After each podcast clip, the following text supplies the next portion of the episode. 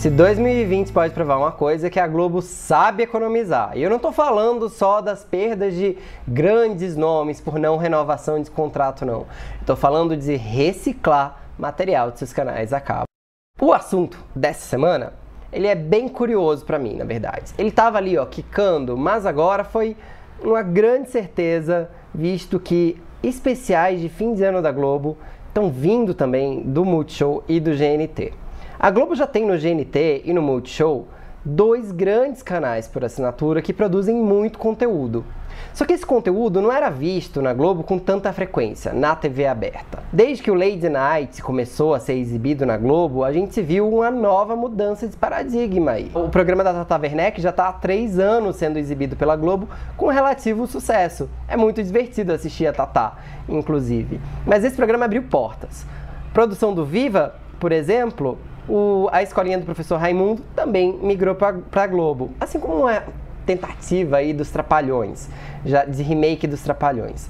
Agora, no Multishow, gente, a gente já tem pelo menos, olha, mais uma produção que vai ganhar a Globo. A gente tem o Vai Que Cola, que vai ser reprisado a partir do fim desse ano, a partir de 21 de dezembro. Episódios da sexta temporada serão exibidos na Globo indefinidamente, ou seja, outras temporadas poderão ser exibidas também durante o próximo ano. O programa Vai Que Cola vai ocupar aí a faixa que hoje em dia exibe o Conversa com Bial, que vai sair de férias. Mas não é só o Vai Que Cola do Multishow que vai ganhar a Globo não, viu? Paulo Gustavo chega com 220 volts, que é o programa que o lançou no canal a cabo, antes mesmo do Vai Que Cola.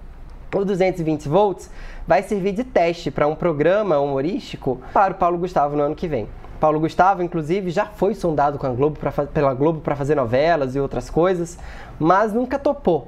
Dessa vez, o 220 volts vai ao ar como especial de fim de ano, ou seja, é uma grande responsabilidade para ele colocar vários personagens conhecidos na TV a cabo, no nicho, na TV aberta. Com a internet, muitos deles já são figuras ultra populares. É o caso da Senhora dos Absurdos do GNT, a gente viu que história é essa? Porchat ganhar a televisão também. A temporada, a primeira temporada do programa vai chegar ao fim na Globo muito em breve, mas ainda assim já está sendo bem avaliada lá dentro. É um programa muito divertido. O que tudo isso prova? Tudo isso prova que a Globo sabe economizar.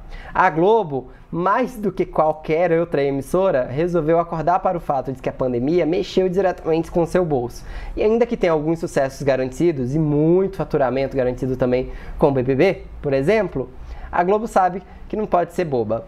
Então, a tendência de que programas de seus canais a cabo passem a ser exibidos também na TV aberta é real. E não vai ser surpresa se a gente vê outros humorísticos e outras séries do Multishow, por exemplo, tomando a grade da Globo em algum momento.